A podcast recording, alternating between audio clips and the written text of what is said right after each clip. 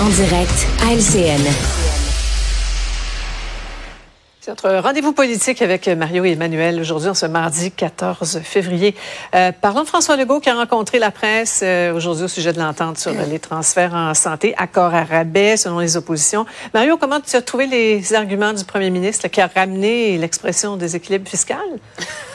Oui, mais il, est à l'étape des explications, parce que bon, il, comme les autres provinces, il prend l'argent, euh, se dit insatisfait, mais lui, je pense qu'il se serait battu davantage. Et c'est ce qu'on voit, c'est que là, il se retrouve dans une position de faiblesse.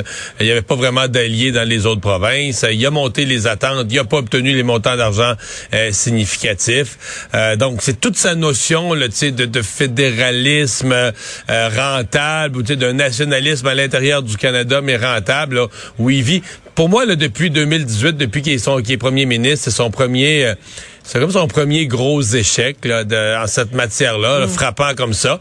L'explication qu'il a tenté de fournir, puis c'est pas nécessairement faux, c'est que il joué beaucoup la carte que dans le fond, que le problème, c'est un peu les électeurs, que le, gouvernement fédéral, en cette matière, là, qui est le financement de la santé, ne sent pas la, la, la pression que les électeurs, les députés fédéraux, les ministres de M. Trudeau, M. Trudeau lui-même, ne sentent pas que le peuple tient responsable Justin Trudeau euh, pour le sous-financement de la santé. Mm-hmm. Et pendant ce temps-là, Emmanuel, Justin Trudeau, là, qui, on, s'en parlait, là, qui devait marquer des, des points politiques avec cette entente-là, il se sentir comment? D'abord, il s'est dépêché de dire non, non, il n'y a pas de déséquilibre fiscal.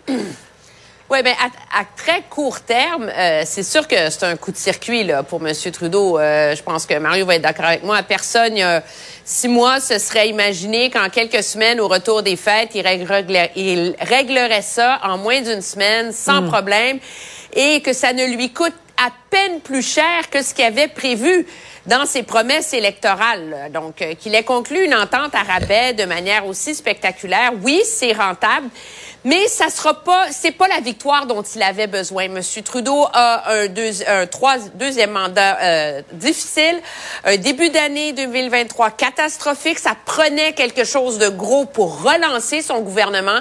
Et cet effet-là, il ne l'a pas dans cette entente-là. Mm. Parce que oui, on en parle beaucoup au Québec, mais il n'y a pas un chroniqueur au Canada, il n'y a pas un analyste au Canada qui lui a offert des fleurs pour le féliciter sur la grande innovation au Québec, on critique beaucoup le manque d'argent. Ailleurs au pays, on lui reproche le manque de conditions, le fait que c'est le même genre d'entente que dans le passé où les provinces vont finir par faire ce qu'elles veulent. Monsieur Trudeau, il les a pas, ces normes nationales pour les CHSLD. Hein? Puis surtout, on lui reproche grandement d'avoir laissé la voie libre à une augmentation massive du rôle du privé en santé. Euh, et ça, c'est quelque chose qui inquiète beaucoup l'électorat du Canada anglais. Mm. Fait que finalement, oui, il y a une victoire, mais pas une victoire qui peut le porter là, vers les prochaines élections. Il y a quand même un petit danger. Il y a quand même un petit danger pour M. Trudeau, c'est que si à chaque fois que ça va mal dans les provinces en santé, attente en chirurgie et autres, les provinces se mettent à lui mettre ça sur le dos tout le temps. Là. sais, euh, le supplice de la goutte d'eau, ah, le fédéral nous finance pas, ça pourrait devenir pour lui politiquement un ennui aussi à, long terme, là, je parle. Mm-hmm. Emmanuel, une porte privée en santé, euh, on entendait ça, on voyait ça ce matin, une analyse à FTQ là, qui euh, nous donne une toute petite idée des sommes astronomiques que le gouvernement euh, Legault engouffre dans les agences privées, là, 3 milliards en six ans, tout métier confondu. Là.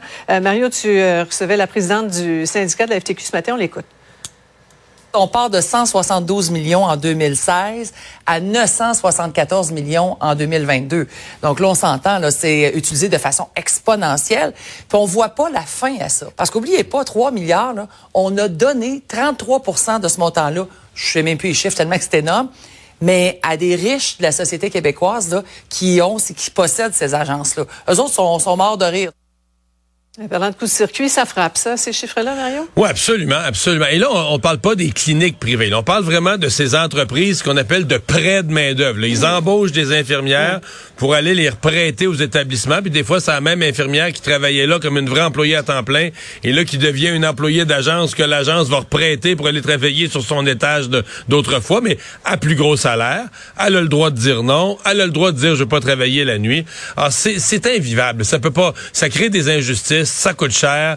Euh, c'est devenu une espèce de, cancer qui gruge les relations de travail euh, et les finances des établissements. Donc, euh, demain, ce qu'on comprend, c'est que le ministre va déposer un projet de loi. Mais la crainte, mm-hmm. résumons une chose, tout a l'air facile là-dedans. La crainte qui fait paniquer le gouvernement, c'est que les infirmières ne reviennent pas dans le réseau public. Que les infirmières Ben, qui ont quitté voilà. le réseau public pour aller en agence se disent hey, moi m'aller faire mon cours, moi devenir agent immobilière, puis un autre euh, va devenir S'ouvrir un euh, restaurant. va s'ouvrir un restaurant, puis tout le monde s'en va faire d'autres choses. On retourne pas dans le secteur public. Si ça ça devait arriver, là c'est la catastrophe là. Ouais, c'est ça. C'est ça. Emmanuel, comment euh, on, peut, on, on peut arriver à résoudre la, la quadrature du cercle et à- attirer Ben, les travailleurs, les infirmières vers le public et les, les conserver? Mais ça se fait pas facilement. Il va falloir voir c'est quoi la nature du projet de loi demain. Mais moi, je pense que ce qui va être encore plus important que euh, la, la stratégie globale adoptée, c'est le plan de mise en œuvre. C'est la transition hein, du règne des agences à un retour à la normale. Comment le gouvernement veut l'opérer et quels accommodements est-il possible de mettre en place? Et ça, veut, veut pas, ça va passer par les conventions collectives. Ce qu'on a Ouais. compris l'an dernier avec l'épisode de la pandémie, c'est que le gouvernement peut mettre des millions sur la table pour recruter en prime, en je sais pas quoi. S'il n'y a pas les syndicats de la santé qui rament dans la même direction que lui, ça ne fonctionnera Ça pas. Et ça, dans ce sens-là, ça met énormément de pression sur les épaules de la présidente du Conseil du Trésor, Sonia Lebel. Ouais. L'autre grande question aujourd'hui, Chemin Roxham, là, la, la ministre Fréchette qui est venue euh, en mêlée de presse, là, pousser un gros soupir de soulagement, nous apprenant que le fédéral avait dirigé une bonne proportion des demandeurs d'asile vers les autres provinces euh, en fin de semaine. Un extrait. Le fédéral nous indique que depuis samedi, les demandeurs d'asile qui sont arrivés au Québec ont été redirigés vers d'autres provinces. On est très content de ça. On espère que ça va se maintenir dans le temps et que ça va être ça la nouvelle approche de gestion de la frontière et des demandeurs d'asile quant à leur établissement dans une des provinces. Ouais, faut mettre les, les choses en contexte, Emmanuel. Là. Ben oui, c'est pas nouveau, là. On peut se réjouir, là, mais la réalité, c'est que depuis le 30 juin dernier, il y en a eu 5 557.